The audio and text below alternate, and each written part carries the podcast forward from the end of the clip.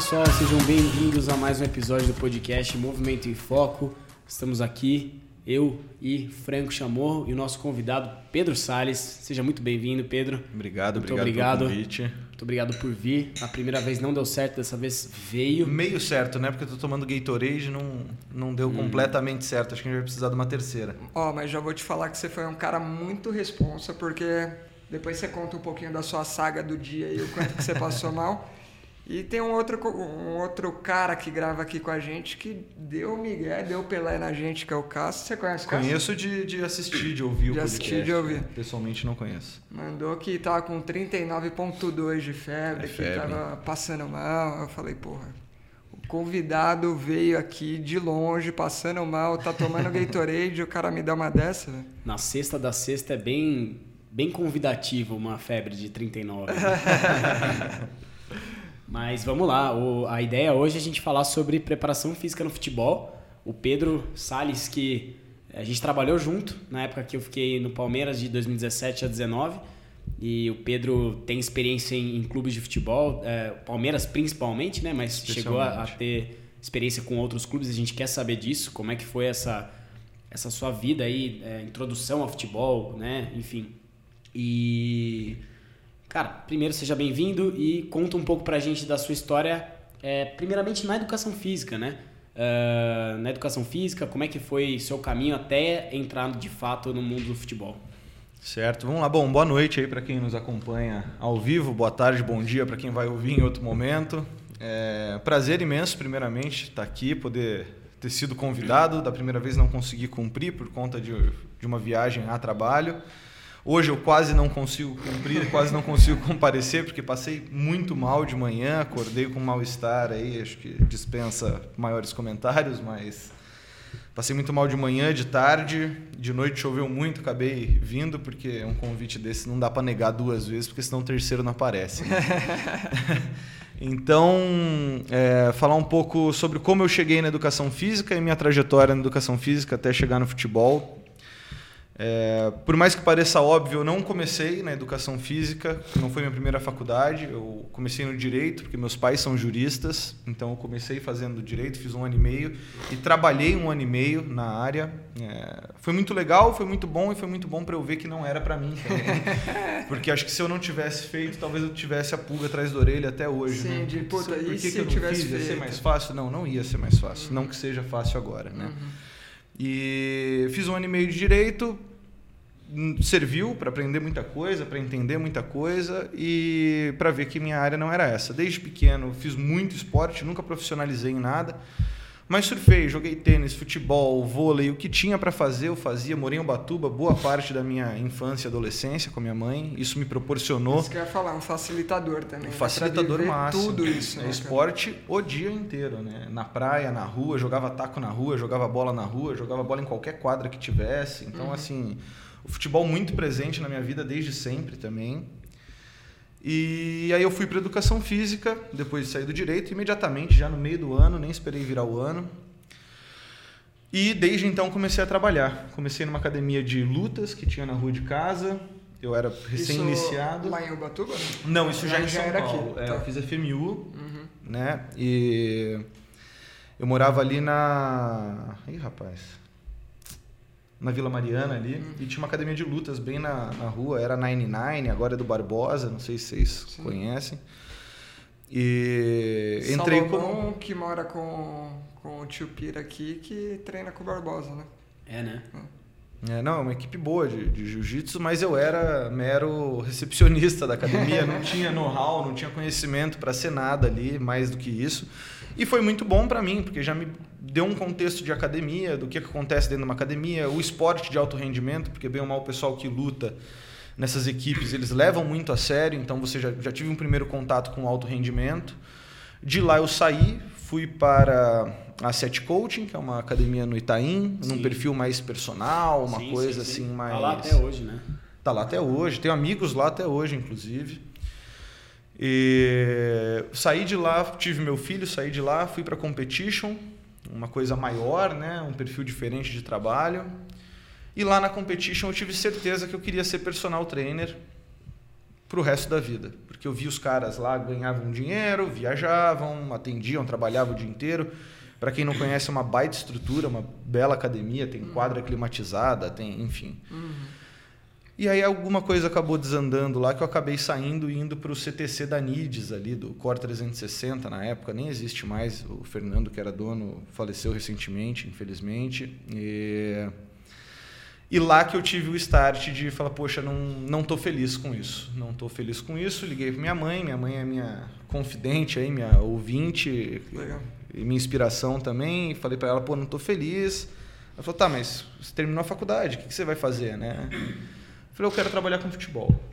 E aí que eu fui começar a trabalhar com futebol, a pensar em trabalhar com futebol, né? E por coincidência, na época, o Palmeiras tinha lançado um congresso de ciências do esporte. Não sei se vocês lembram, papo de 2016, começo de 16 talvez. Uhum. E, e, lá eu conheci o pessoal da, da Universidade do, do, do, Futebol, conheci o pessoal de Viçosa, conheci os cursos da CBF, que foram fontes onde eu fui bebericar aí depois para estar tá onde eu tô. E junto com isso veio a correria atrás de um trampo também, né? Porque eu sempre no direito eu entrei trabalhando, na educação física eu entrei trabalhando, no futebol eu queria uhum. estudar trabalhando também uhum. e consegui uma vaga no São José, uhum. Esporte Clube da minha cidade, de São José dos Campos. E aí foi o primeiro gostinho de futebol, né? Viagem com time, jogo, o era Série A3. Foi ali já. Ah, ah, o encantamento veio de berço, né? Ah, eu sim, acho, sim. mas. Mas o encantamento como profissional. É, né? um como... negócio que eu vi falei, pô, eu quero isso, cara. Uhum. Eu quero isso. E aí eu fui São José, fiz um curso na CBF. Aí fiz um estágio em, em Cotia, no CT do São Paulo, e aí quando eu entrei em Cotia me deu outro start. Eu falei, pá, o São José na época, hoje parece estar um pouco melhor, mas na época o São José não tinha campo para treinar, não tinha material. Eu, não, eu trabalhei nove meses, dez meses no São José, eu não recebi um salário, um nada. Então, assim, é, foi, foi bem difícil. Quando eu entrei em Cotia, vi aquele o CT do São Paulo, né, da base, para quem não conhece, né, muito bem organizado. Eu falei, pô, preciso de algo mais na minha vida. E aí comecei a ligar, ligar, ligar, ligar, ligar, procurar contato e acabei no DOC, no Maglioca que me mandou pro Luigi, que é o, Aniversário cara. dele hoje. Oh, olha só, fica aí minhas felicitações, então. Uhum. Nossas, né? Nossa, é, imagina, é, é verdade. Sim. E é, aí acho que vale o contexto de quando está sendo gravado, né? 9 de fevereiro, porque é, vai no ar, vai pro ar em outro é momento, né? E aí o Luigi estava coordenando uma equipe de, de performance, de transição, que era um braço do DM na época, no Palmeiras e me fez o convite. Então eu saí do São José já direto para o Palmeiras. Uhum. E aí é, é história. Em ano isso daí era quando? Eu entrei no Palmeiras em 2016 ainda, setembro de 2016. Ah, tá. Se eu não me engano foi dia 12. Minha primeira entrada, minha segunda foi... Porque eu saí, né? Eu tive uns cinco meses fora do Palmeiras e voltei agora em 16 de, de fevereiro. Vai fazer um ano que eu que eu retornei aí. Uhum. Pô, bom demais, cara. Tem, tem pano pra manga de assunto, né? Acho que dá pra gente falar desde a da experiência pré-futebol, né? E fazer o comparativo do que, que é o atleta de futebol com outros diversos sim, atletas sim. e pessoas que você acompanhava e treinava. E depois cair de cabeça no mundo da bola e uhum. entender o que, que torna diferente o treinamento dessa galera, né? Sim. Bom, é. Foi uma das coisas, inclusive, que me fez querer sair do, do da academia comum, vamos dizer assim, para o alto rendimento. Né? É, a necessidade, o comprometimento de quem está fazendo a sessão, quem está cumprindo a sessão que você preparou. Né? E eu via que nas academias de bairro, as academias é, normais, né, vamos dizer assim, uhum. assim, não sei muito bem como, como nomear a academia, é, não havia um comprometimento. Às vezes as pessoas iam de N razões. Eu não julgo também, acho importantíssimo. Acho que as pessoas têm que ir, têm que se movimentar, têm que fazer exercício.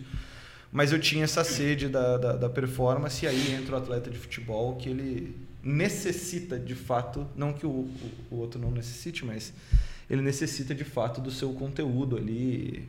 Eu acho bem, eu sou bem feliz hoje trabalhando com o que eu trabalho. Uhum se você fosse fazer um comparativo rápido, assim, de perfilzão, né? O cara da academia de, de bairro, o cara da academia que você trabalhou numa competition, que talvez seja um cara que leve um pouquinho mais a sério, não sei, tô uhum, julgando uhum. de fora. e o cara do futebol mesmo. Né? Claro que em cada um desses você ainda consegue subdividir, mas sim, na média. Não, e você consegue achar muita coisa em comum entre uhum, esses grupos sim. também, né? Não só diferenças, mas muitas coisas em comum também. É, eu acho que para falar de futebol, da minha visão do futebol, eu tive. É futebol de base, né? Uhum. Eu acho que é um assunto ainda mais, é, vamos dizer, delicado, assim, né? Porque são atletas em formação, são meninos que estão estudando, que estão aprendendo, estão absorvendo muita coisa, né? Então só aí na, na faixa etária você já tem uma diferença muito grande de interesses, de abordagem, de, de especificidade do que você vai passar, o que, que aquela pessoa vai suportar fazer, o que Sim. vai fazer bem ou mal para aquela pessoa, enfim. Então é bem diferente assim uhum. o perfil, né, de, de um nicho para o outro. Uhum.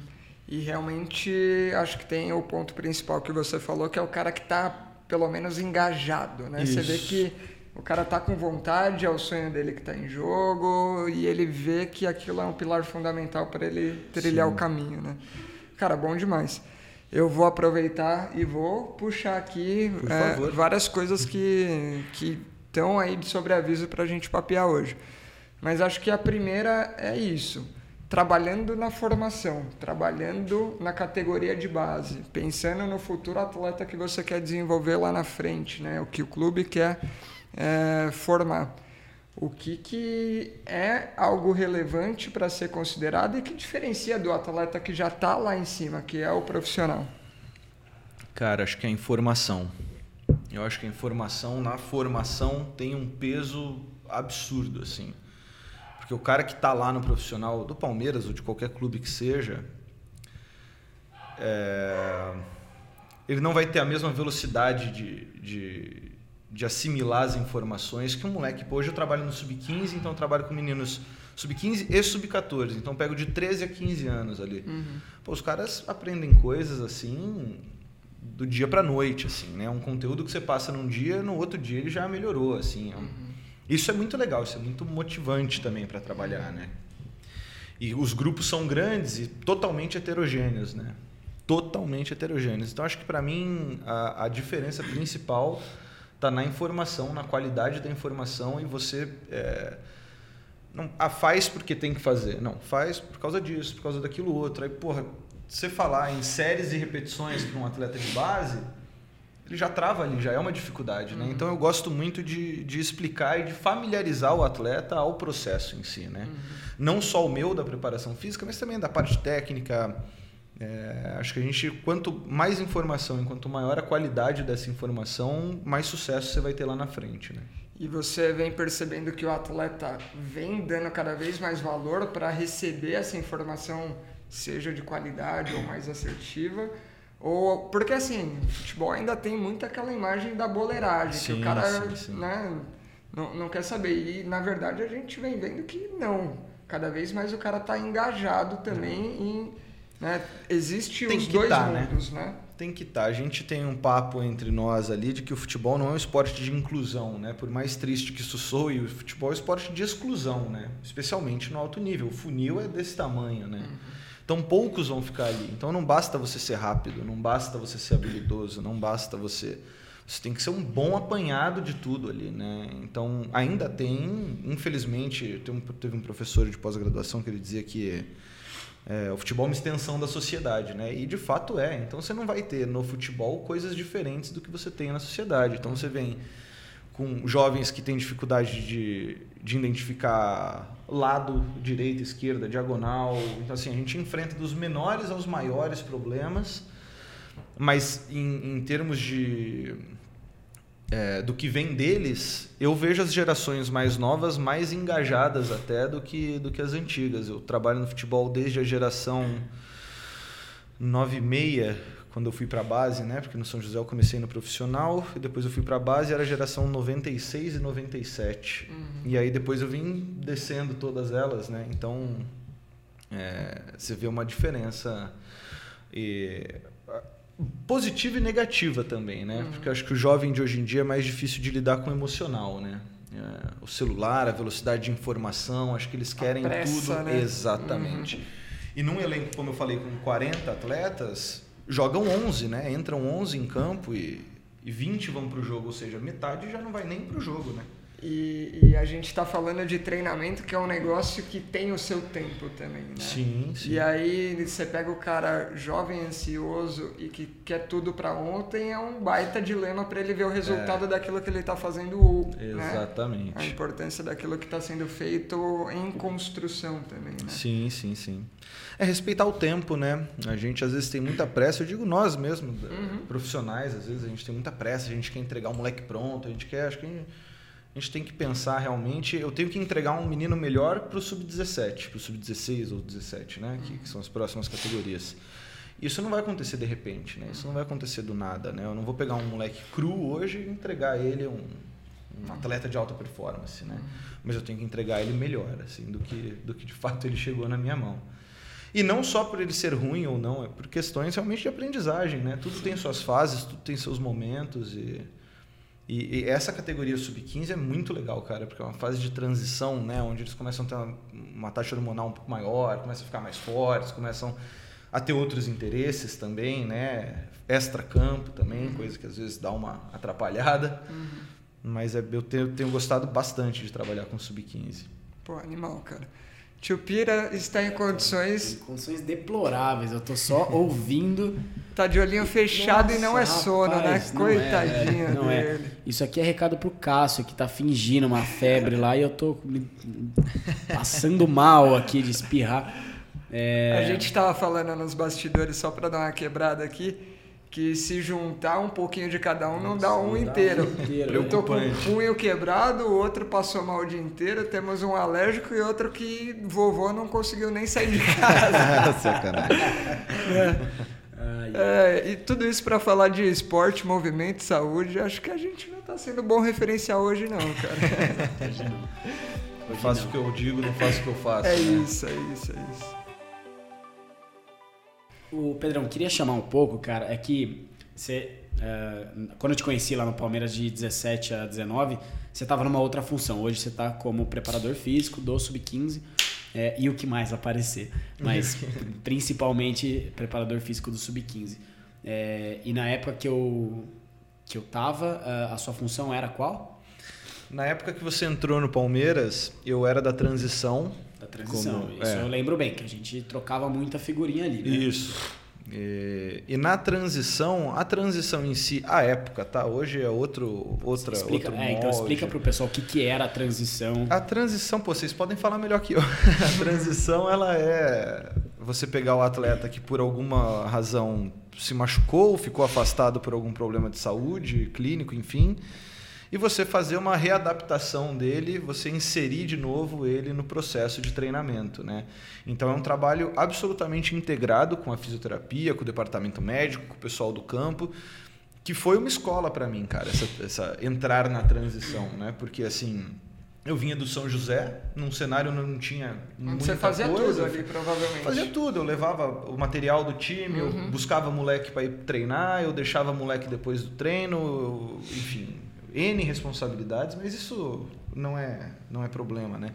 E aí, de repente, eu estava dentro de um Palmeiras com uma responsabilidade danada, porque você se, se bota uma responsabilidade, pô, tô dentro do Palmeiras. E aí foi muito legal, porque eu tive essa troca muito legal, com, não só com o Rafa, com o Henrique, com o Nioshi também, que ficou um tempo com a gente. Outros físicos que vieram antes e que vieram depois também, o departamento médico. Então, a transição para mim foi a maior escola que eu tive foi o melhor curso que eu fiz, talvez. Por quê? Porque eu pegava os atletas de transição, era um horário pequeno, era papo de uma hora, uma hora e meia de treino. E no restante foi onde eu consegui participar do processo nas categorias. Porque não tinha preparador físico que pudesse ficar com sub-18. Aí eu, na época era o Flavinho, né, que hoje é preparador físico do 17, ele estava no 20. Às vezes eu ajudava ele com o sub-18. Aí depois era o Fernando no, no 17, eu ajudava ele no sub-16. Então eu tive muito essa troca com não só com o departamento médico, mas também de botar a mão na massa no que viesse realmente, como o Rafa brincou aqui, era bem isso, né? Sim. E para mim foi muito enriquecedor assim, né? Essa relação de troca, tanto é que é algo que eu carrego comigo até hoje. É, hoje eu sou preparador físico, tenho minha função bem estabelecida, tenho meu, meus dois times para cuidar, mas o, o meu bate-papo com com a nutrição, com a psicologia, com a análise, com a área técnica, com, enfim, com a fisioterapia, com o departamento médico, é algo que eu, eu, eu preciso manter, assim, porque é algo que eu acho que qualifica muito o processo. E né? provavelmente foi algo construído lá atrás que você viu diferença para manter certeza, isso, né? Com certeza. E, cara, eu vou perguntar assim, porque eu sempre tento lembrar de quem está ouvindo a gente e eu sei que às vezes tem um paciente, alguém que não está habituado com o que a gente está falando. É, é minha mãe. É sua mãe. Eu vou ter que jogar isso na tela. Comentário de mãe. é- é Comentário dos de mãe é sagrado. É um beijo, minha mãe. Ó, profissional de primeira. Olha lá, tá vendo? Vamos lá, mais um. Douglas. Douglas Bazzoli. Ah, é assim Douglas? Basoli, grande Bazzoli? treineiro. Que presença ilustre, hein, Douglão? Olá. Obrigado pela moral. Pedrão é um baita profissional e grande abraço aí, fera. é, é, grande abraço, fera das feras. Tamo Que é junto. Douglão é um cara que eu trabalhei, tive a oportunidade de trabalhar no, no São Bernardo. Recentemente, na minha saída do, do Palmeiras, eu saí em novembro de 2021 e voltei em fevereiro de 22. Então, nesse meio tempo, esses 4, 5 meses que eu fiquei fora, eu fui para o São Bernardo e tive a oportunidade de conhecer essa figura aí, que é um baita treinador e uma baita pessoa. Né? O futebol traz isso, né? A gente É networking. a também, gente né? tira umas pessoas muito boas do futebol, cara. Eu tive a felicidade de cruzar no meu, na minha pequena trajetória na bola, né? Eu tenho acho que oito anos de futebol só. Mas eu tenho amigos que, que o futebol me deu e, assim, amigos que, que contribuem muito para o meu enriquecimento profissional também, né? Porque, como o Rafa falou, as discussões sempre em altíssimo nível. Já levei atleta do particular para ele na, na Care também. Então, você acaba criando uns laços que por mais que a gente se veja muito pouco, né? Eu, o Douglas, o Rafa, o Vitão, que é outro também, figura, né? Vitor que- Hugo. É, Uhum, nutricionista. Trabalhou na Quero muito Sim, tempo sim. também, né? É outro irmãozão que o futebol deu pra, pra mim, então. Só resenha. Pô, só resenha. É, Você sabe que é tão difícil hoje a gente conseguir que a gente teve que criar uma desculpa de podcast. É assim que a gente consegue É. trazer os amigos, cara. eu gostei, eu eu achei válido. Total, total. O- o- deixa eu só voltar naque, naquele assunto que.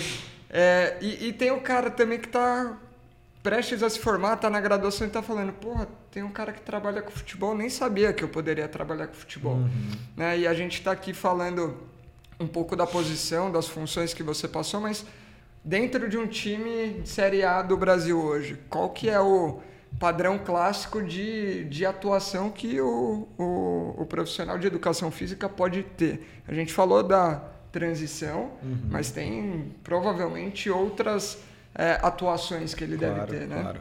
Cara, no futebol, é, a gente, o preparador físico, o cara formado em educação física, ele pode ser treinador, ele pode ser. Aliás, a maioria, o meu treinador hoje, o Leonardo, ele é formado em educação física também, salvo engano.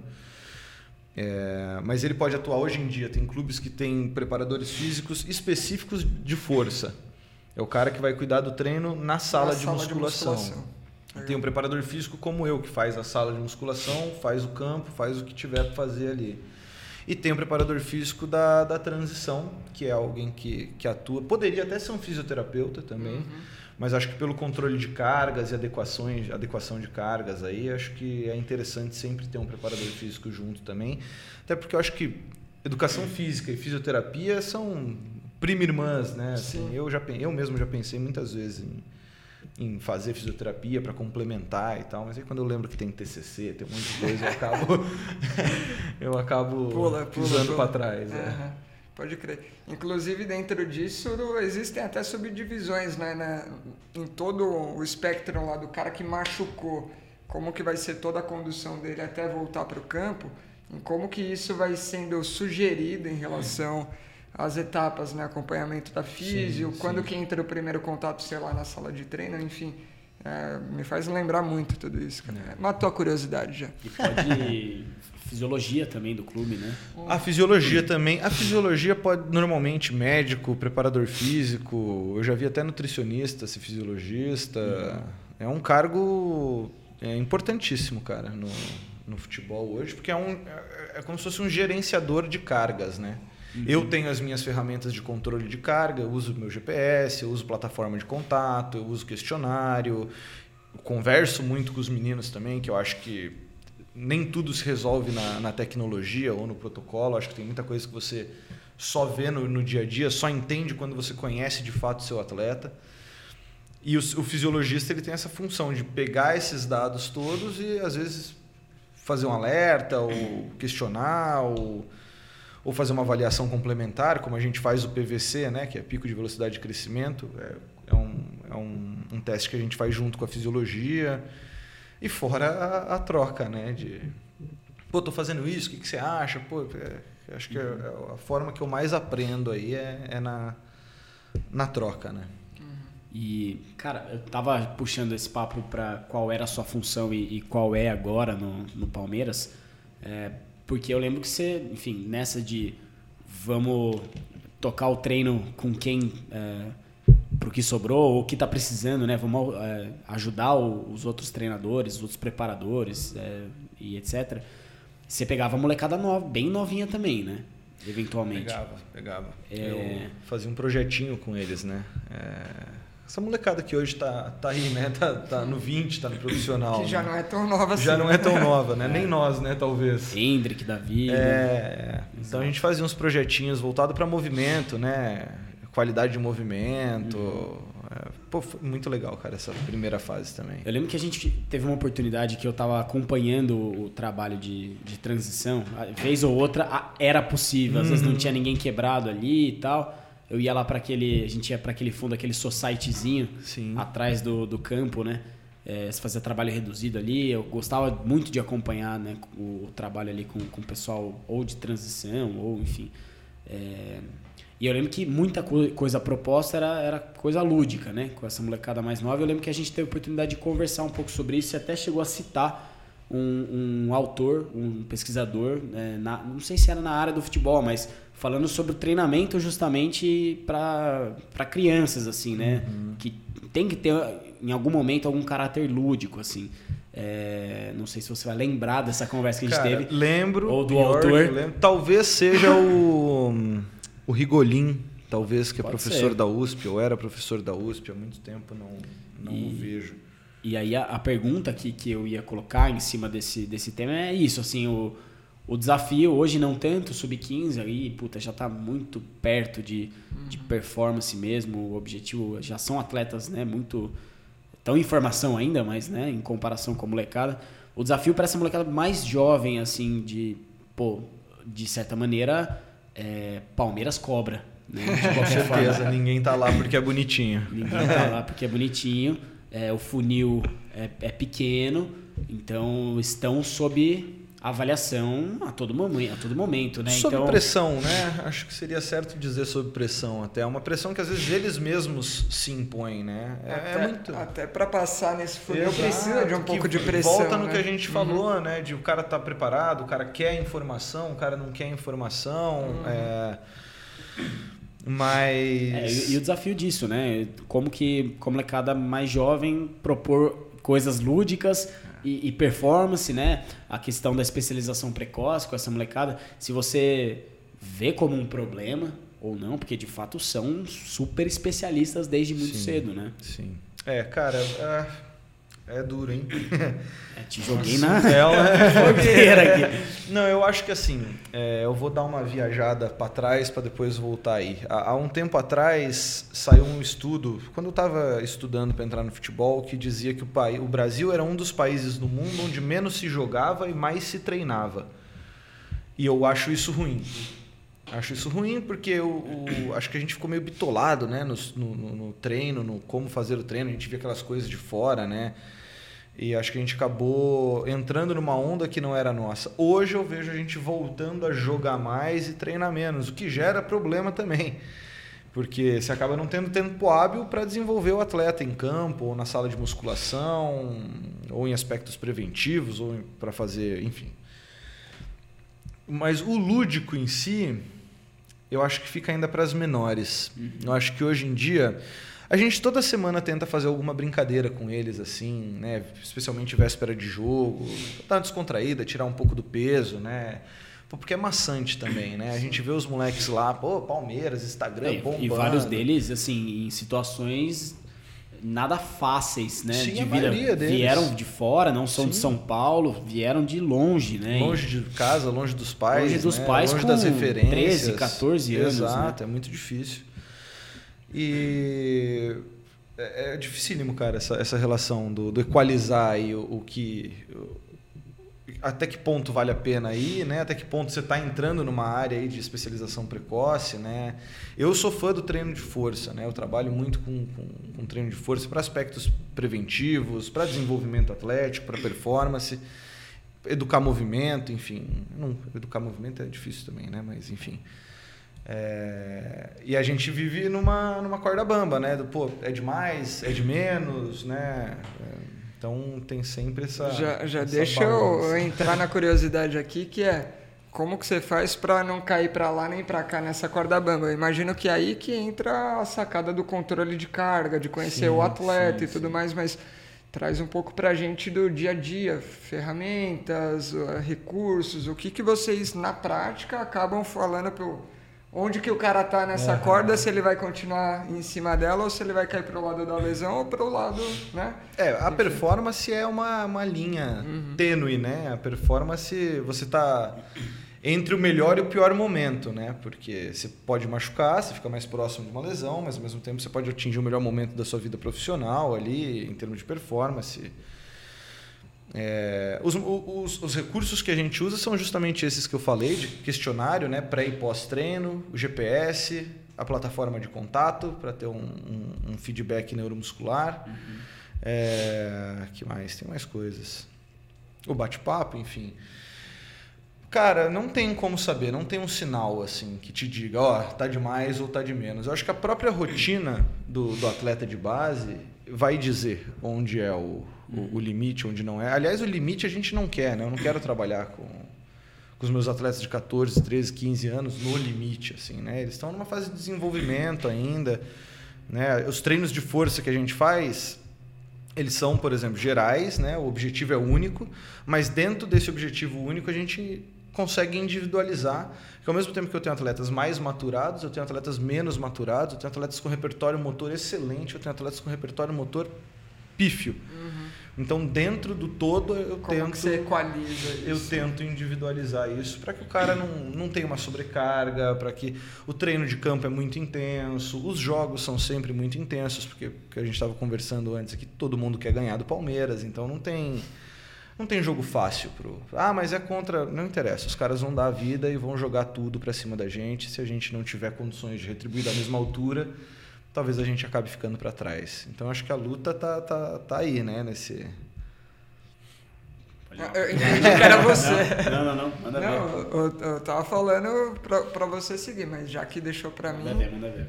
tá, eu tô com dó de você, tio Pira. Tá com o olhinho vermelho, coitado. Tudo bem. Tá, tá tudo tá bem. tudo bem. Tá tudo bem, peito. gente. Tá tudo bem. Ó, eu vou aproveitar aqui e vou lançar alguns comentários que. Ó, você trouxe gente pra cá, hein? Tem, tem chat. Tem Ó, chat. quem vê pensa, né? Vamos lá, ó. Vou trazer aqui, a gente tinha parado no Douglas, né? Aham. Ó, temos aqui Guilherme Firmino, baita profissional. E o próprio Guilherme falando aqui. Baita profissional, pouco tempo de trabalho me ajudou a aliar a parte física e fisiológica para com os goleiros. Grande abraço a todos na mesa. Guilherme é um parceiraço também. Do Clerc. Conhece do Clerc? De Claire, é um, um nome francês, né? Embora ele seja bem brasileiro. Tá vendo como eu falo bem isso aqui? De Claire é marido da minha Claire. mãe também, um puta amigo acima de tudo. Pedro Salles fazendo um excelente trabalho com os atletas do Sub-15 do Palmeiras. Que moral, hein? É isso. E super profissional.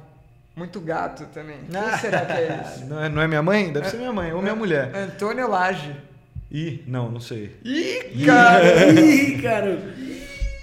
Tá tudo bem. O tá importante tudo é bem. agradar, né? O importante é estar agradando. O importante tá é não- é agradando, não tá- desagradar. Isso, isso. Ficamos, ficamos felizes com o comentário. Agora vamos Exatamente. descobrir quem é, porque calma. Tem, tem aqui. Pedro. É a Helena usando o login do Tony. Tá bom? Ah, lá, pronto. Tá vendo? Tudo tem uma explicação, tudo tem um porquê.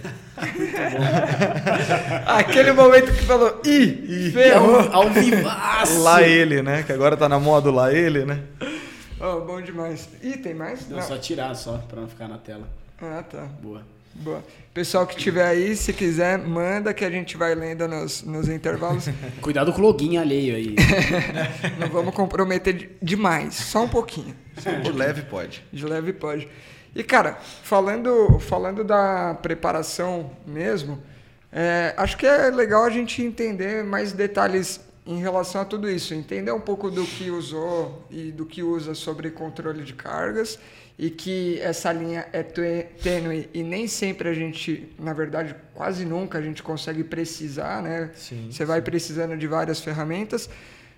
E acho que tem um outro ponto que é, já que a gente está falando de base, tem objetivos diferentes em cada uma das categorias e você está em uma categoria atualmente que é chave de várias mudanças do que acontece. Exatamente. Quais são os principais dilemas que você encontra no, no 15 aí, cara? Porque é uma idade que muita coisa muda, né? Cara, é adequação de carga, né? A adequação de carga é é um desafio diário, mas eu acho que o maior desafio do, da preparação física de futebol, acho que é o próprio futebol, cara. Porque o menino que é atleta de futebol do Palmeiras, que seja, vamos pegar o sub-15, é um cara que provavelmente já tem um empresário, já tem um, um Instagram recheado, é um cara que tem um assédio externo muito grande. Então os desafios são inúmeros, né? Porque você tem que manter esse cara motivado, nem sempre esse cara vai jogar, nem sempre esse cara vai ser o cara do time, como todo mundo sonha em ser o cara do time. Dificilmente você tem um, um cara feliz em ser um bom carregador de piano, né? Coisa que eu valorizo muito, mas os meninos querem ser o 10 do time, os meninos querem ser o 9 do time, os meninos querem ser o dono da posição, os meninos querem ser o Hendrick, né? Pô, o Hendrick com 16 anos está no profissional, né? Então, assim, acho que isso deu até um estalo nos meninos e falou, opa, é possível, sabe? É possível, o cara tem 16 anos e tá lá, e não é que tá lá porque ele é legal, não, tá lá porque ele é competente pra caramba, né? Jogou final, jogou agora de novo, titular, então acho que o, o grande desafio tá na equalização ali do todo, não só das cargas, né, mas dos ânimos. Por isso que o trabalho multidisciplinar é fundamental, né? Por isso que eu tenho que ter uma boa relação com meu nutricionista, com a minha psicóloga, com meu analista, com meu treinador, com preparador de goleiros. O trabalho num todo ele é é, é fundamental, né? Não adianta eu querer, não, eu sou preparador físico, eu vou fazer o meu aqui e se der BO no, no outro, é do outro. Acho que isso não, não cabe assim, né? No nosso dia a dia, no nosso é, é gestão. E toda hora, às vezes treina num lugar, treina no outro, o treino vai ser aqui, não, mas vai ser lá. A viagem, inclusive, que eu, que eu fiz, ou que eu não fiz, que eu não pude vir a primeira vez, porque minha mulher é, pegou Covid, e eu ia para viagem, e mudaram a data, anteciparam a viagem, e no final não fui para viagem, por causa porque minha mulher pegou Covid. Pode crer. Então, então a primeira vez que eu não vim, eu não vim. Até depois nem falei nada, porque minha mulher com Covid, eu vir, vir para cá, acho que seria até arriscado, né? Do ponto de vista médico falando. Mas acho que é isso que deu para responder, não? Não, acho rodeei, não respondi nada. Não, deu, mas eu, eu ainda quero saber mais. Porque, assim, com certeza tem dilemas específicos de quem está ali numa idade, numa idade de transição. Alguns maturam mais rápido, outros maturam em outra. Os tempos são diferentes e aí necessariamente o Os treinamento. conteúdos são diferentes. Fala dos, dos desafios comportamentais também, Não, da é- molecada com 15 anos, quero saber. E É aí, isso, você porque- tocou nesse ponto e eu fiquei, opa, o que que é? Porque tem. Sabemos, mas... a- a- tem uma, a, a maturação do corpo e você falou aqui, você deixou vazar e eu tô aproveitando a deixa de lá de trás, né? O callback aqui de muda também os interesses, né? Exatamente. E aí isso influencia não só no treinamento, mas influencia em toda a dedicação Tudo, ao clube. As namoradas costumam dar bastante trabalho pra gente. Se é, se, era, se é esse o ponto, as namoradas dão trabalho. Porque é o que você falou, né? Pô, jovem, cara, eu me coloco, a gente cobra deles uma responsabilidade que eu jamais seria capaz de ter com 15 anos jogando no Palmeiras. Sei lá, acho que não teria. Tenho fortes indícios para acreditar que não teria essa maturidade que a gente cobra deles.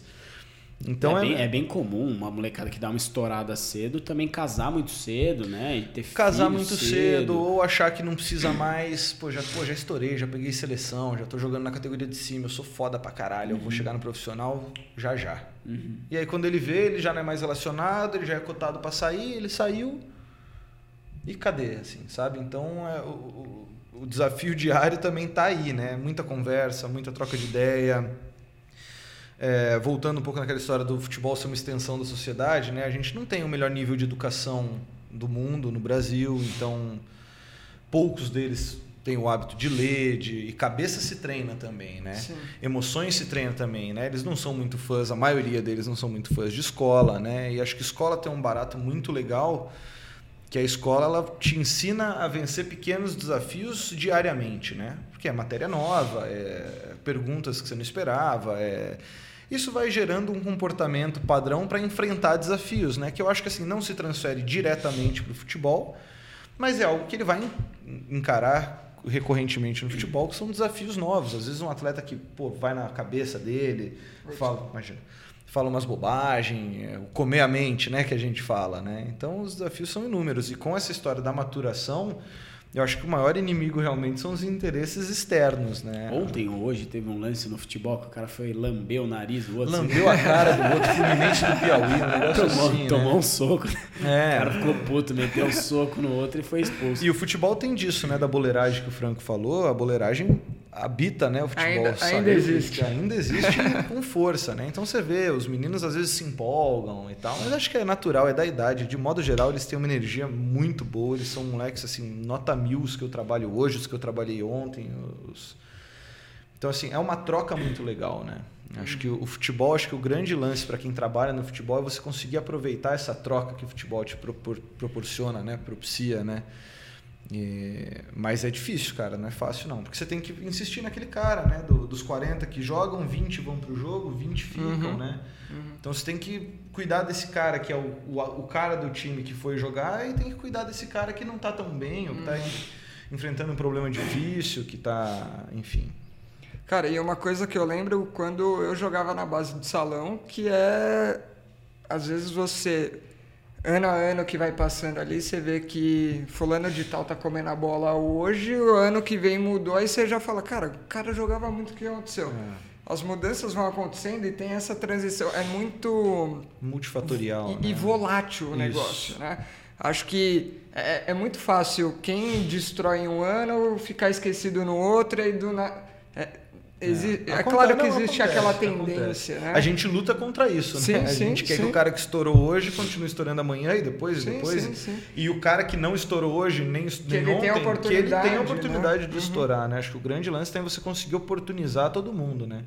Você não pode desistir de ninguém, né? Não pode falar, "Ah, esse moleque não tá jogando nada, foda-se. Não, Uhum. não, não cabe, né? Sim, total. Agora, falando de, sobre estourar, não sei se são coisas que você pode abertamente. Acho que, acho que dá. né? Esse papo Vamos é ver. tranquilo. Vamos ver. É, eu tive um pequeno contato, a gente falou do Hendrick, pequeno contato com ele na época que ele, que ele teve uma lesão lá atrás tal. Sub-11, não era? Ah, é, fa- faz tempo, assim, passou na físio, ficou um tempinho ali na físio. Mas você teve a oportunidade de, de treinar ele ali, tá mais no dia a dia. é, e aí, esses caras do naipe Hendrick, realmente dá pra ver uma diferença muito cedo, assim, né? Ah, dá, cara. Ah, dá. São poucos, né? A gente, graças a Deus, e a captação do Palmeiras, né? E o João Paulo e todo mundo que está à frente aí do processo, a gente tem um setor de captação muito forte. E os profissionais que trabalham no Palmeiras também são muito qualificados. Então a coisa acontece com certa naturalidade, porque chega uma boa mão de obra, ela é bem tratada, vamos dizer assim, né? Esse, esse atleta, né? Não gosto de falar produto, porque não é um produto, né? É um atleta, é um homem, né? Uma pessoa eles são muito bem refinados, então propicia, né? A gente tem o, o Hendrick, tem o Luiz Guilherme, que é o Manga, não sei se você vai lembrar dele, é um moleque que tá para estourar. Tá para estourar não, tá na seleção sub-20, ele é sub-17, né? Tem o Pedro Lima agora, que, que, que é de São José, por coincidência, que é outro Na época lá atrás eu não peguei, mas Gabriel Jesus, né? Que teve Sim, também. sim. É, na, na verdade, acho que o Gabriel Jesus acho que foi o, o primeiro dessa nova Primeiro, geração a, a despontar, né? Acho que o Palmeiras, nessa gestão do João Paulo, ele, ele se transformou, né, cara? eu tenho seis anos de Palmeiras, né? Juntando a primeira passagem, que foram cinco anos. Essa segunda passagem está fazendo um ano daqui uma semana, mais ou menos. A, a diferença do, do, do, da base, do não só da estrutura física em si, porque até a estrutura física mudou, mas não, não foi o que determinou, né? O Palmeiras ganhou tudo, né, cara? O Palmeiras ganhou tudo, revelou muita gente. Hoje em dia você tem atletas como o Patrick de Luca está no, no, Vasco, trabalhou com a gente, você deve lembrar. O Patrick de Paula, que está no Botafogo. O Romildo, que estava no Botafogo, acho que agora foi para a Bélgica. O Gabriel Menino, o Wesley, o Fernandinho, que foi para o Shakhtar. Então, assim, a gente vê uma série de meninos despontando, dando certo, né? Vamos dizer assim, virando, né? Como eles gostam de falar. Mas tem o lado oposto, né? Da, da balança que ninguém fala ou ninguém vê, talvez. Ou não fala porque não vê, enfim. É, que são os meninos que acabam desistindo, né? Que são os meninos que acabam sendo dispensados, que não conseguem oportunidade em outro clube. Então, nem tudo. Por isso que eu falei que o, o, a gente tem uma resenha de que é um esporte de exclusão e não de inclusão. Porque a maioria, a maioria não dá certo. É, né? cara, é, é, assim, é triste, é, é, chato, eu não queria que fosse assim, mas a gente sabe que a maioria não é Hendrick. A maioria não é Luiz Guilherme, a maioria não é, é e é isso que esses meninos precisam entender, assim, porque a gente tem o Cristiano Ronaldo aí, né, cara, que é, que é o trabalho personificado, né? É, e numa geração do Messi, né? Então gerou um contraste muito legal para essa molecada crescer vendo também, né? Uhum. Um cara extremamente talentoso, que é o Messi, uhum. e um cara extremamente trabalhador e determinado, que é o Cristiano Ronaldo. Acho uhum. que são uhum. dois puta exemplos, assim. De, uhum. ah, quem é melhor? A gente vai precisar de um mais um tempo de podcast aí para é, sempre vai discutir mas mas são dois bons exemplos assim para molecada e, é e tem muito carregador de piano que que Porra, eu né, adoro. Que cara. vira, vamos dizer assim. É, eu adoro. O time não vive sem esses é caras. Isso, é o time isso. não vive sem esses Um bom time tem que ter um bom carregador de piano. E não se segura só com camisa 10. Não, não tem. Não de tem jeito maneira. Né, posição a nossa seleção ter... na Copa aí, né? Não tem posição para tudo isso. Na seleção na Copa, pô, no papel você bota o time ali. É um baita time, né? Não tem que ter, tem que ter. O futebol é multifatorial, assim. Sei que tudo na vida é, né? Nada depende de um único fator, mas o futebol é impressionante, cara, o que ele sofre de de, de, de, perturbações externas, assim, é impressionante, cara. Uhum. Aí, comentando um pouco sobre, é, pô, imagina o trabalho de captação, imagina se nesses últimos seis, esses seis anos que você ficou no Palmeiras, você viu de muita gente subindo e é, virando e, e, captação externa mesmo, assim, né? Que, sim, sim. que foi para a base do Palmeiras. Eu fico imaginando o olho, né, desses caras, os, os olheiros, né? O que, que os caras conseguem chegar desde muito cedo, assim, né? Coisa quais assim. são os critérios? É, isso é, é, é ah, eu não vou falar porque não é o meu setor, eu não sei exatamente quais são os critérios. Acredito até que Sim. cada um tem os seus critérios, Sim. né? Para selecionar um atleta no meio de, de 200. A impressão é de existir um certo grau de empirismo também, né? O cara ah, que é sim, treinado, talhado naquilo, ele fala, puta, esse cara, né, com pouca observação é tipo, consegue é, tirar. É tipo a gente na física que tem o olho clínico, é isso. tá ligado? tipo, para olhar um movimento e falar que ele é mais lesivo ou menos lesivo, o cara tem um olho clínico para dizer que o atleta. Vai dar ele... certo ou não vai dar certo. Foda cara. isso, né? É. é foda, cara. É foda, é foda assim. O... É, eu tô dizendo foda assim. É, no foda, sentido de. Sim, porra, sim. Legal fudido, pra caralho. Né? o, o empirismo. É, eu sou fã do empirismo, cara. Acho que tudo nasceu do empirismo, né? Sim. Não tem. Se ninguém achasse, ah, eu acho que, não, não teríamos ciência, né? Então acho que e acima de tudo, o empirismo implica em testar em algum momento. Exato. Então, ele é fundamental, cara. Você, né? Não, e erramos é base, também, né? né? Nós erramos, os captadores erram, os meninos erram, uhum. a, a, coisa muda. Às vezes o moleque é um gênio lá no estado dele, Sim. trouxemos ele para São Paulo e não se adaptou. Uhum. Às vezes a gente traz meninos do norte, do nordeste, os caras vivem num calor desgraçado lá, úmido, tu chega aqui, a chuva da porra, frio, vento o CT aberto, uma ventania, o cara num monte de moleque esquisito que não fala a mesma língua dele. É, difícil, cara, adaptação. É, esse é o lance também, né? É, não é só o captar o cara, é, é, tentar entender quais os fatores que levam a uma boa adaptação. É introduzir casos, o cara né? no processo, né? Hum. Só que isso, mais uma vez, é multifatorial, né? Porque passa por nós profissionais e passa pelos moleques também.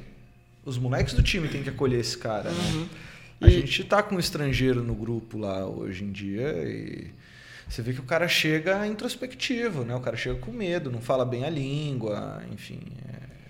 Os moleques tudo, uma resenha, né? Os moleques estão juntos há cinco anos, tem um moleque lá que tá junto há sete anos, desde o salão, né? Uhum. Aí vem um cara de fora, de fora do país, outra cultura, outro negócio. Então, é, de E- fácil não tem E nada. é tão multifatorial que aí você pega o Brasil como um país continental, onde você tem culturas totalmente diferentes em lugares, e aí você tenta deixar isso como algo que seja acolhedor ali, cara. É, é. Talvez um país menor funcionasse ainda mais, Mais fácil, fácil, mas porra, certeza, é. a gente aqui com é, território para ter 10 países no lugar de um fica difícil, é. cara. Fica bem difícil. Morando em São Paulo, uma cidade tranquila de Não, morar. e bota os moleques ali, pô, às vezes os moleques que nunca tinham ido ao shopping, nunca tinham ido, pô, tem, não são todos, não é a maioria, claro que não, mas tem muito moleque. Aí o Palmeiras bota os moleques lá pra morar perto do Bourbon, não sei o quê, Allianz Parque. Treinador do Palmeiras diz que o moleques de fora moram por ali, né?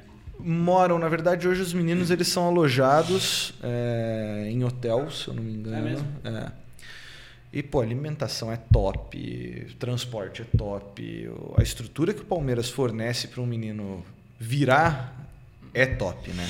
Investe Ah, mas dá bastante. para melhorar, dá para melhorar tudo. Eu Tudo. tudo, né? Mas é, não dá para dizer que ah, não, Que não deu faltou certo porque coisa. faltou isso. Não, não, não faltou, cara. Não vai ser por É, falta de não alguma vai ser coisa. por falta de, de- o básico tem tem bem bem ofertado. Que, que é a assim, ideia sabe? de equalizar, né? é, é, exatamente, exatamente. Pô, animal. Numa estrutura de clube, você consegue equalizar na sociedade, já não é tão fácil assim, né? É, é verdade.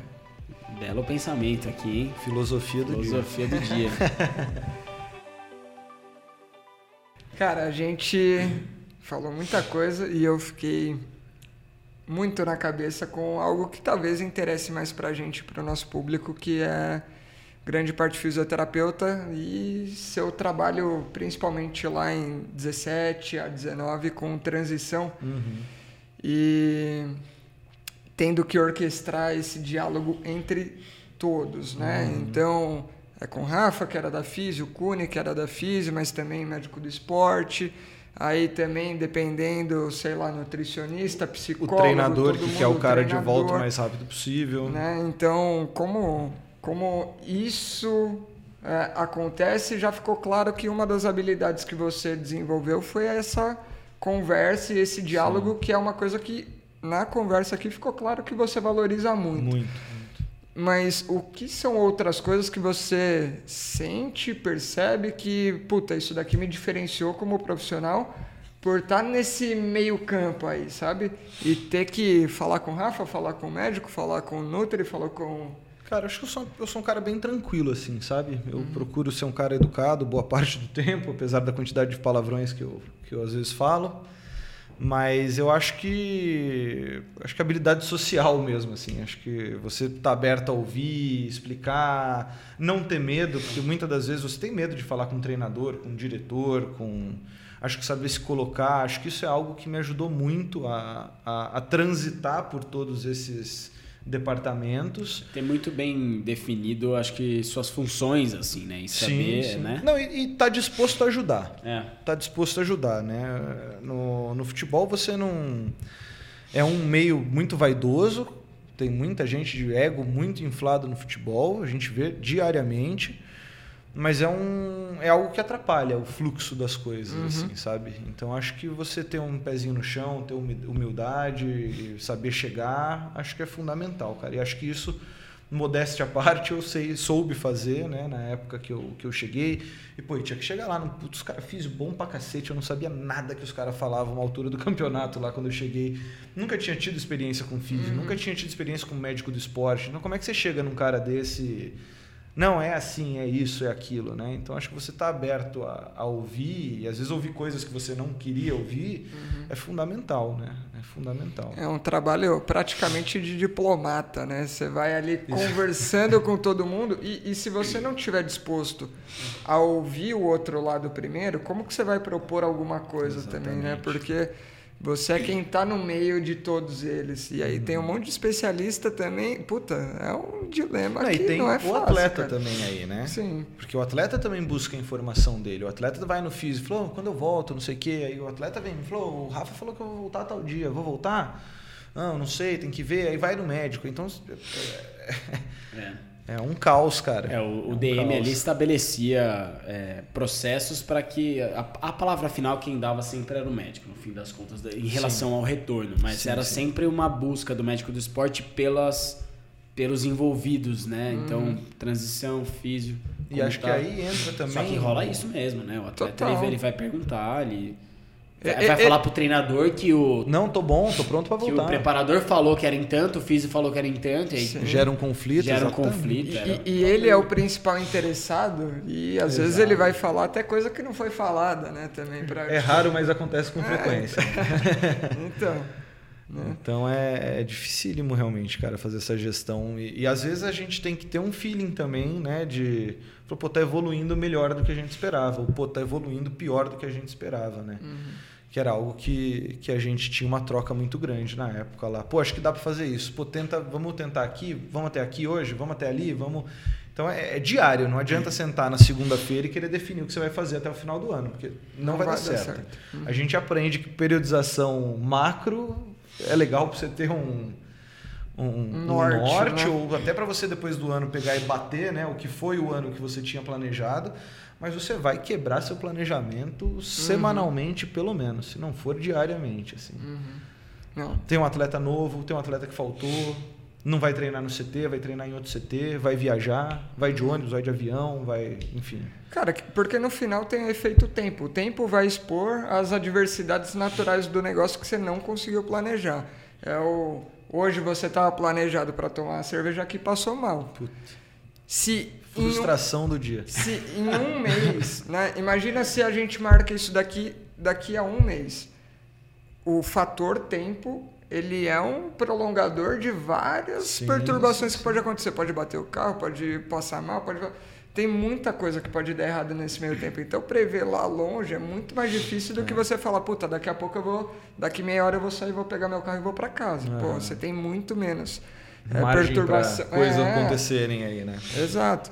E aí, na hora que a gente está falando de tudo isso, esse é um fator que pesa, né? Você projetar assim no macro, não vai cravar, cara. Não vai, cara. Não vai. Eu nunca consegui, pelo menos. Uhum. assim. Eu É. não- É bom ter referencial. Ah, é legal você fazer uma projeção do que Sim. você gostaria que É fosse o seu ano, assim, né? Uhum. Pô, nesse período aqui eu quero estar trabalhando em tal Valência, nesse aqui eu quero estar fazendo isso, nesse aqui vai ter a final do campeonato, então você já conta, porque às vezes Uhum.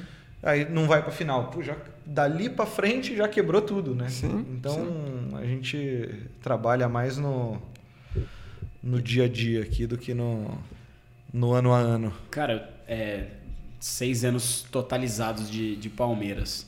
É, deu para entender bem, imagino que a cultura do clube, assim, de uma forma geral. É, eu queria saber se isso, de alguma forma, é, é sistematizado, é passado em reunião para vocês, é a parte da cultura do clube, é, em relação ao que se espera, o que o Palmeiras espera de um atleta de futebol, entendeu? Legal. Acho que é uma pergunta. coisa que. Eu não sei se isso é meio que. Quase que intuitivo depois de seis anos de Palmeiras, isso vem muito fácil. Tipo, não, não, o Palmeiras espera isso aqui do, do atleta Sim. que, que vai ser formado para uma possível. Para um possível sub-20, para um possível profissional. É, ou não, isso é de fato passado de forma. É, feito reunião, a gente quer um atleta assim, assado, entendeu? Os treinadores passam mais por esse tipo de reunião. Né? Não há um, ó, nosso atleta tem que ser isso. Não, foi passado, mas é obrigatório viver o clube, assim, sabe? E é uma coisa que não é difícil.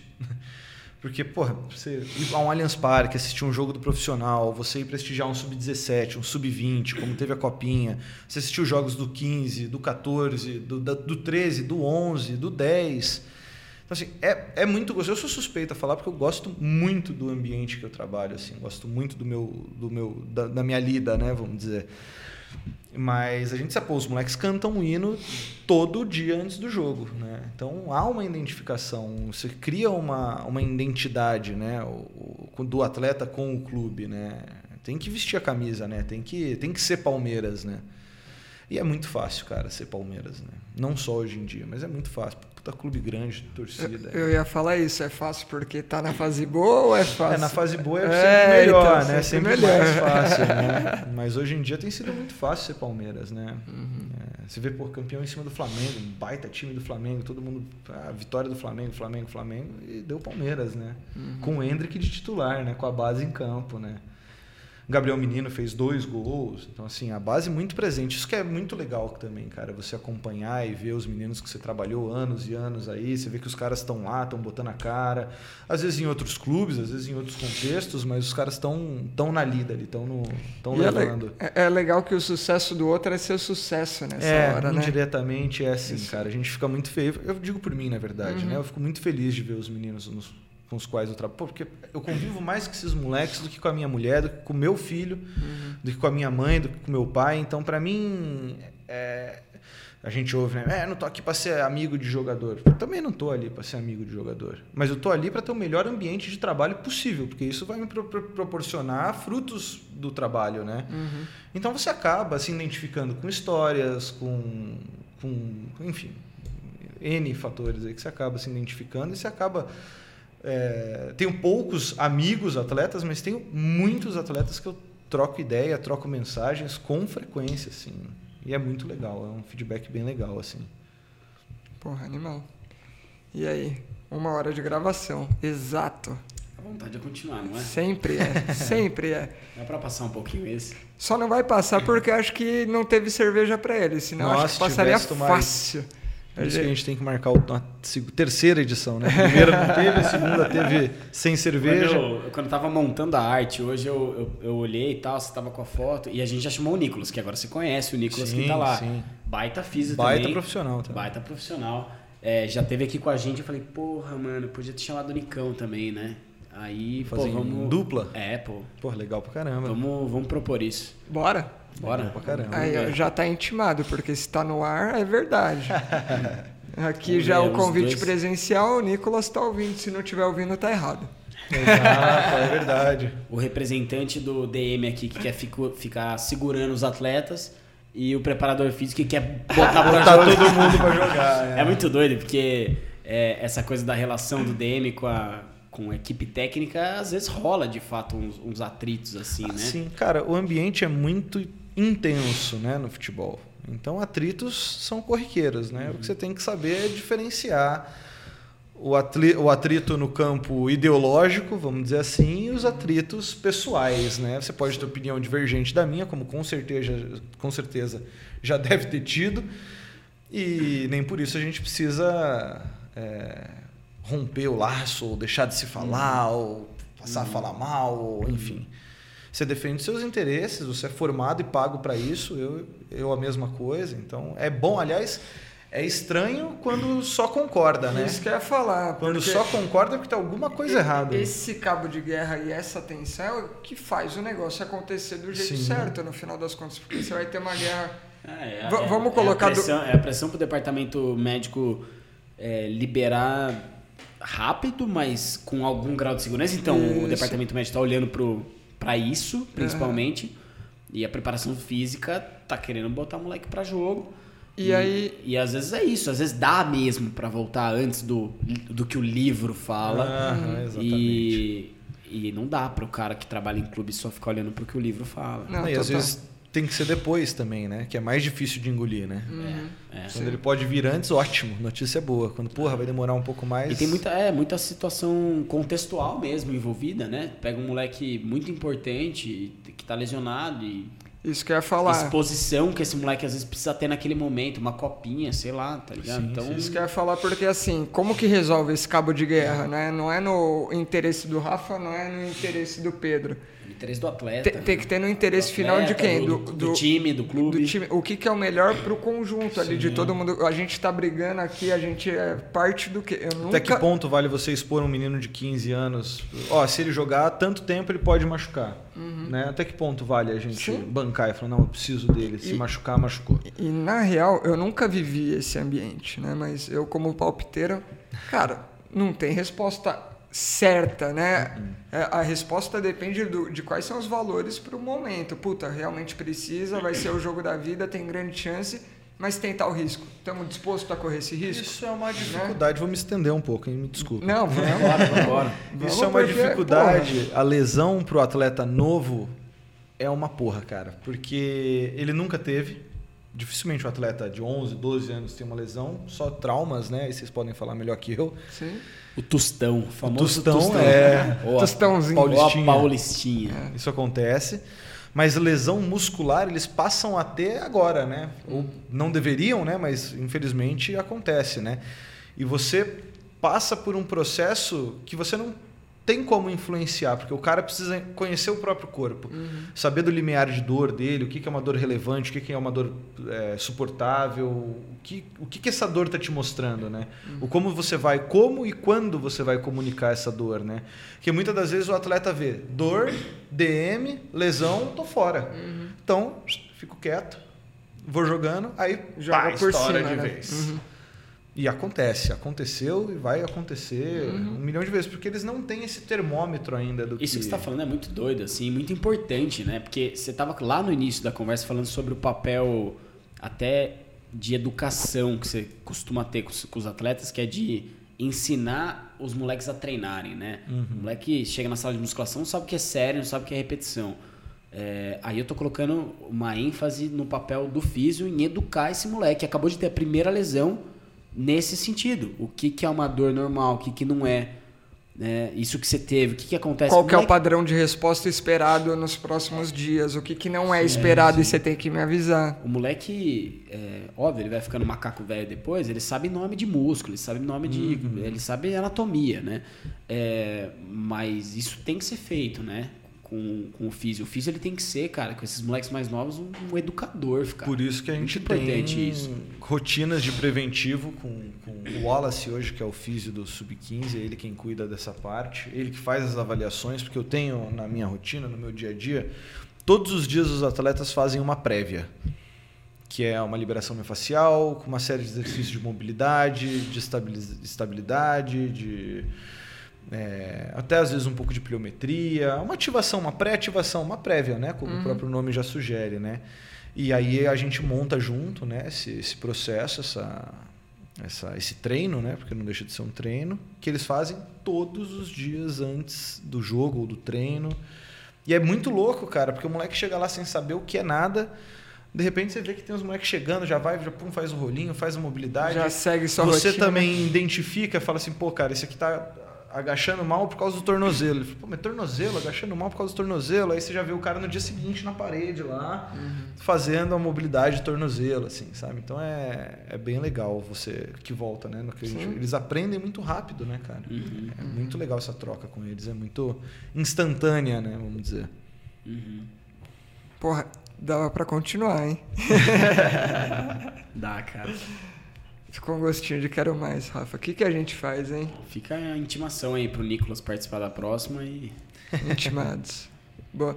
E aí a gente deixa o Cássio descansando Ah, na, deixa, deixa na casa de repouso, cabe chama os caras. mesa mesmo? Ah, só cabe Só quatro. tem quatro, é verdade.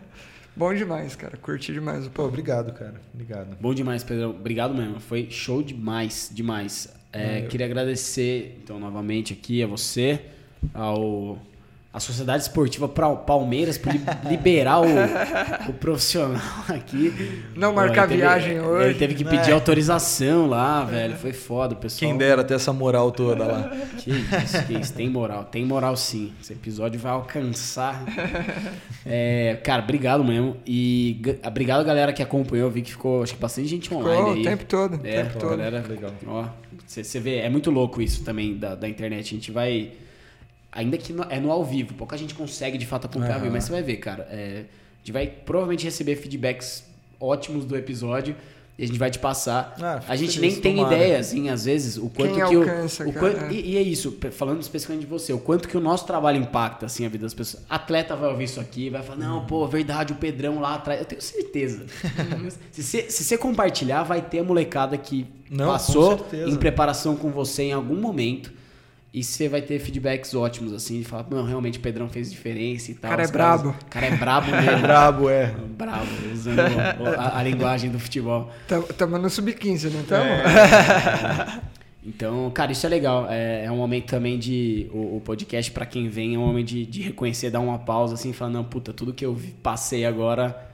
É é um exercício que a gente não faz é, diariamente, né? Eu não Zero. paro pra ficar pensando na minha. Zero. Eu, quando você me convidou, eu falei, puta que pariu, o que eu vou falar, cara? Não, e daí, por mim, a gente continuava, você viu, né? Não, e por mim também. Eu gosto bem de um papo. Uma pena realmente, meu copo me frustra um pouco, mas. é, mas tá, a gente. Inclusive, encara, né? esse copo que te frustra, infelizmente ele te frustra, mas ele é seu. Ah, mentira. Ele é Esse seu, é seu Porra, presente vou- aqui, velho. Vou abastecê-lo de forma melhor. Muito E, obrigado. e aí você tira a fotinha com o líquido correto. Tá? Correto, vai entrar. Essa, Por esse final favor, de semana favor. providencia essa imagem ainda.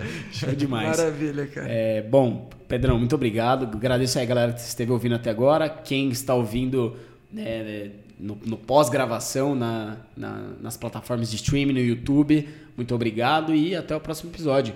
Últimas palavras? Últimas Últimas palavras, palavras. e que fique claro aqui que Antônio era Helena. Era, é, vale ressaltar. Vale ressaltar. Vai lá, todo seu, cara. Cara, não tenho muito últimas palavras. Eu sou ruim de discurso, apesar de gostar bastante de falar, né? É, de conversar, ainda mais quando o papo é bom, com gente boa, gente interessante, inteligente. Fico muito feliz. Obrigado mais uma vez aí Ah, pelo, não fala assim. A gente nem é tudo isso. É uma pena o nosso. o- é, é o Cássio, né? Cássio. O Cássio ter ficado doente, não ter vindo. Eu acompanho Perdeu. vocês já tem algum tempo aí. E é isso, só tenho a agradecer, cara. De verdade. É muito legal fazer essa retrospectiva, né? Do, às vezes até eu mesmo me surpreendo, às vezes com as coisas que vai lembrando, vai. Até umas coisas que não dá pra falar, tem umas coisas que é bom falar, enfim. Foi muito bom, muito obrigado, cara. Que isso. Bom demais. Valeu, valeu, galera. Até o próximo episódio. Abraço. Pessoal da live, vou deixar aí um pouquinho mais. Se alguém quiser perguntar alguma coisinha nos bastidores, aproveita.